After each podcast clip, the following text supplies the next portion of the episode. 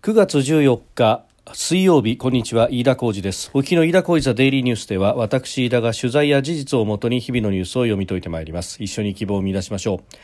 え、今日取り上げるニュースまずはアメリカの消費者物価指数8月分の数字が発表されました。アメリカ労働省が13日に発表した8月の CPI 消費者物価指数は、え、前年同月と比べて8.3%の上昇でありました、え、市場予想は8%台8%ちょうどぐらいだということでありましたので予想よりは、え、上回ったということであります。まああの2ヶ月連続でですねガソリン価格の上昇が一服しまして伸び率は縮んだんですけれどもこの予測を上回ったということで目先の、えー FRB アメリカの中央銀行にあたる連邦準備制度理事会は、まあ、引き締めを続けるというような観測から、えー、株が相当売られたということであります。えー、それからですね日本の経済指標ですが機械受注が発表されました。内閣府が今日発表した7月の機械受注統計によりますと、えー、設備投資の先行指標とされる民需は、えー、規制調整済み船舶電力を除く値が前の月と比べ5.3%プラス9660億円だったということであります。2ヶ月連続のプラスとなったということです、えー、それからですね、えー、ツイッター社の元幹部がアメリカの議会で証言をしまして、えスパイ対策に不備があった外国のスパイを排除する能力を著しく欠いているとでその外国というのは、まあ、中国の可能性が非常に高いということまでも出てきております。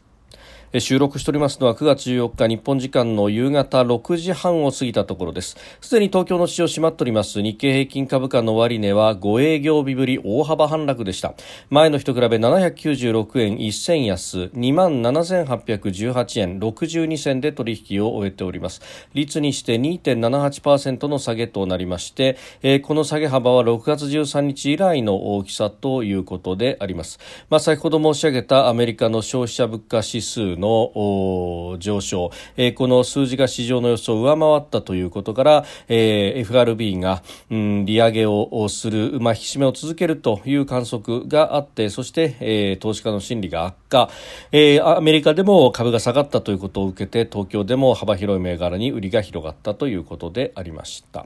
まあ、ダウ平均はあ先んじてですね12日のあ現地13日の値が1276ドル安と、えー、いうことで今今年最大の下げ幅を記録していたということもありまして、まあ、そういったところが激しく意識されたということであります。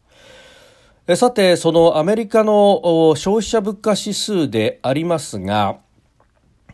えー、前年同月比8.3%のプラスとなったと。そしてエネルギーと食品を除く指数、まあ、コア指数といいますがこちらの上昇率は6.3%、まあ、前月から拡大をしたということであります、まあ、あのガソリン価格等々の値段というものは一服したんですけれどもエネルギーと食品を除いて要するに、えーかなり変動の大きなものを除いてもですね6.3%の上昇ということになってますんで、まあ、賃上げの広がりなどなどを受けて、えー、サービス価格全体が上がっていると、まあ、これ転換も進んでいるということの裏返しでもあるというところなんですが、まあ、アメリカに関してはですねこのエネルギーと食品が引っ張るという形ではなく、えー、需要と供給のマッチの部分で、えー、かなり需要が旺盛であって供給が絞られているということがあるので、えー、価格が全体として物価が上がっている。いるということがあります。で、えー、他方ですね、まあ、雇用に関しては今のところは、まあ、順調な値が出てきているということ、まあ、特に失業率は、えー、定位で安定しているということがありますので、まあ、そうなると FOMC、FRB、えー、連邦準備制度理事会としては、まあ、利上げの方向というものを変えずにやっていくだろうということが言われております。で、来週20日あたりにですね、FOMC、えー、アメリカのこの中央銀行の意思決定会合、連邦公開市場委員会が、え、行われるということもあってそしてまあそこを前にしてですねすでに、えー、この FOMC に参加する要人たちはあ、まあ、マーケットにいらぬ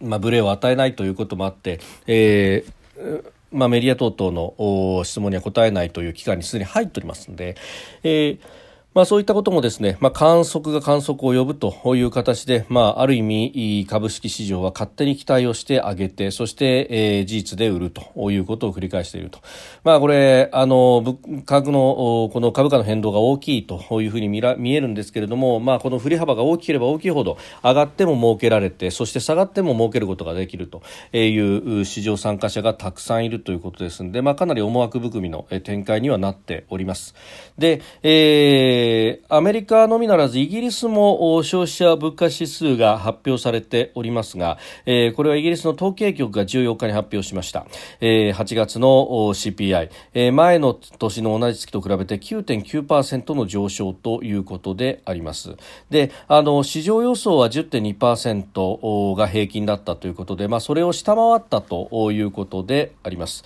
で、えー、こちらもですねエネルギーや食品などを除くコア指数の上昇率はは6.3%ということで、まあ、あの目先の、うん、9.9%という数字からすると、まあ、あ3%余り剥落をしているということであります。まあ、あのその分がエネルギーや食品などというところが引っ張っているということで、えー、ありますけれどもやっぱり燃料価格に関しては落ち着いてきているというのがあかなりトレンドとして出てきております。で、えーまあ、これヨーロッパに関してはエネルギー価格の上昇というものはうん、ウクライナ情勢を睨んで、えー、そしてロシアから供給される、まあ、パイプラインでの供給されるガスが絞られているということがあり、えー、それによってですね、まあ、あの天井知らずで、えー、かなりエネルギー価格が上がっているということが言われておりますが、えー、他方ですねこれ、えー、欧米系の新聞などが伝えているところなんですけれども、えー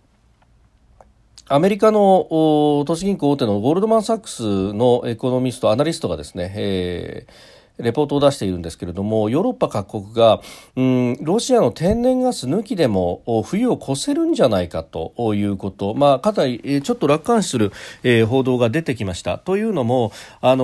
もうロシアのガスが来ないということで、まあ、冬の需給が相当逼迫するということは、まあ、前々からすでに言われたこと開戦時から言われたことなんで、えー、これをに向けてですねヨーロッパ各国が、うん、かなりガスを貯蔵してきたと、まあ、せっせとコツコツと貯蔵してきたということで、えー、ロシアのガス遮断問題解決しそうだと。でその予想が出てきてですねあの高騰していたガス価格も急落しそうだというような報道が出てまいりました、まあ、あの今あ足元で、えー、少しエネルギー価格が落ち着いてきているというのは、まあ、こういったところに根拠もあるようでありますが、まあ、あのそうなってくるとですねヨーロッパやアメリカのこの一定の上昇というものも、落ち着いてくるんではないかというところであります。まあ、G7 で、えー、ロシア産のがあの原油に関しては、プライスキャップ価格の上限を決めるというようなことが取り決められておりますし、まあ、あのそういった動きも連動してですね、かなりエネルギーの価格がえー、足元落ち着いてきているということでもあります。で、まあ、そうなってくるとですね、まあ、日本の国内に関してもとりあえずのエネルギー価格というものは落ち着いてきてくるのではないかというところなんですが、まあ、他方ですね、えー、そういったこの海外要因のみならず日本の国内に関しては、えー、ガソリン等々に関してだけは石油元売各社への補助金という形でお金が入ってますけれどもそれ以外は政策的な手当が全くなされていないということもありますので、まあ、その辺を、えーどうしていくのかというあたり、えー、特に再生エネルギーへの賦課金をどうするんだというのは昨日も申し上げましたけれども、えー、このあたりが非常に問題になってくるんではないかと今後についてというところでもあります。10月の頭から、えー、通常国あ臨時国会があ召集をされてそしてそこで、えー、経済対策のパッケージが審議をされるということでありますけれども、えーまあうん、中身に関して、えー、どういったものが出てくるのか今のところは観測期日が出てないんですが、えー、かなりしょぼそうだというようなことにもなってきております。まあ、再生再エネの賦課金であるとかあるいは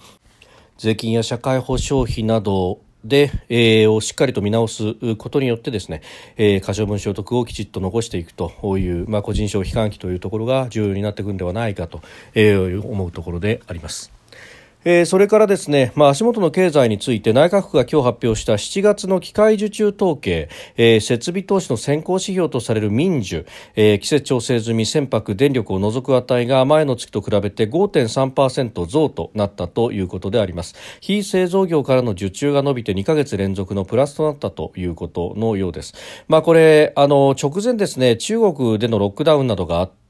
えー、サプライチェーンが相当傷んだということでですね、まあ、受注がそもそも止まってしまったというところがあって、まあ、その反動増の部分もあるんではないかというような、えー、分析もありますんで、まあ、このあたりはですね、えー、ちょっとまだ見通しがつかないというか分析が必要なところなんではないかというふうに思うところであります。で夏に入ってからもですね昨日もお伝えしましたが中国でロックダウンが長引いているというようなことがあるというところで、まあ、あのこの辺りが、えー、どう作用していくのかということを考えるとですね、まあ、これまだ受注の段階なのでこれが実需に回っていくかどうかというのはこの先の展開次第であるというところまだまだ、えー、この数字をもってですね、えー、景気が上がってきてるんだから、えー、あんまり大きな形での経済対策が必要ないというふうに言うのは時期尚早であろうと思うところです。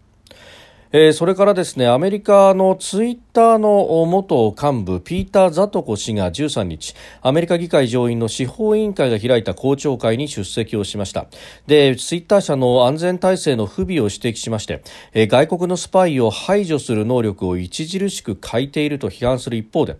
えー、イーロン・マスク氏がとこのツイッター社の裁判で焦点となってますアカウント数の集計開示問題には直接言及しなかったということであります。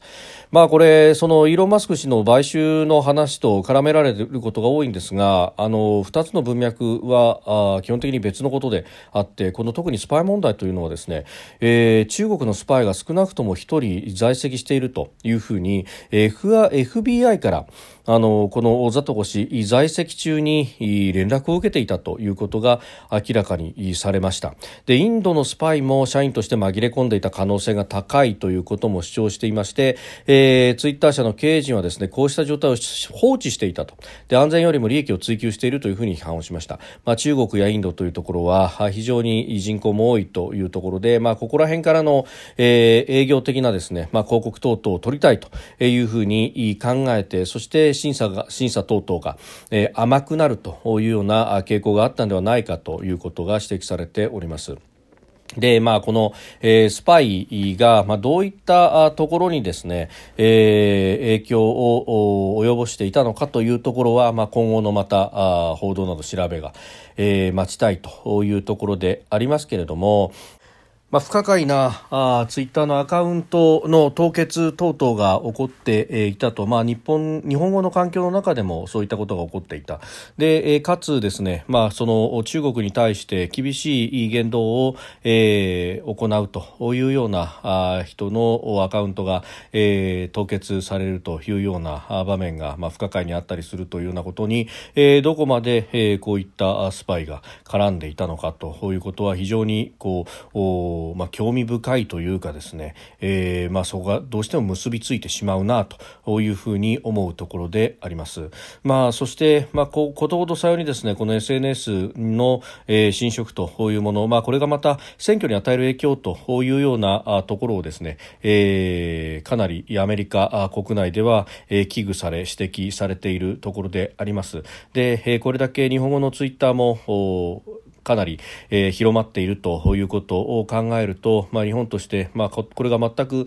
アメリカの話であって一言だというようなことは言えないだろうというふうに思いますしまたあの AI の翻訳等々が、まあ、これだけ滑らかになってきているということを考えるとですね、えーより注意が必要になってくるだろうと、まあ、日本でもこういった対策を、えー、どう行っていくべきなのかというあたりをですね、えー、しっかりとやっていかなければいけないということそして、えーまあ、そういったことの議論というものを行うためにも国会というものが、まあ、このところずっと開かれてませんけれどもね、えー、必要になってくるんではないかというふうに思うところであります。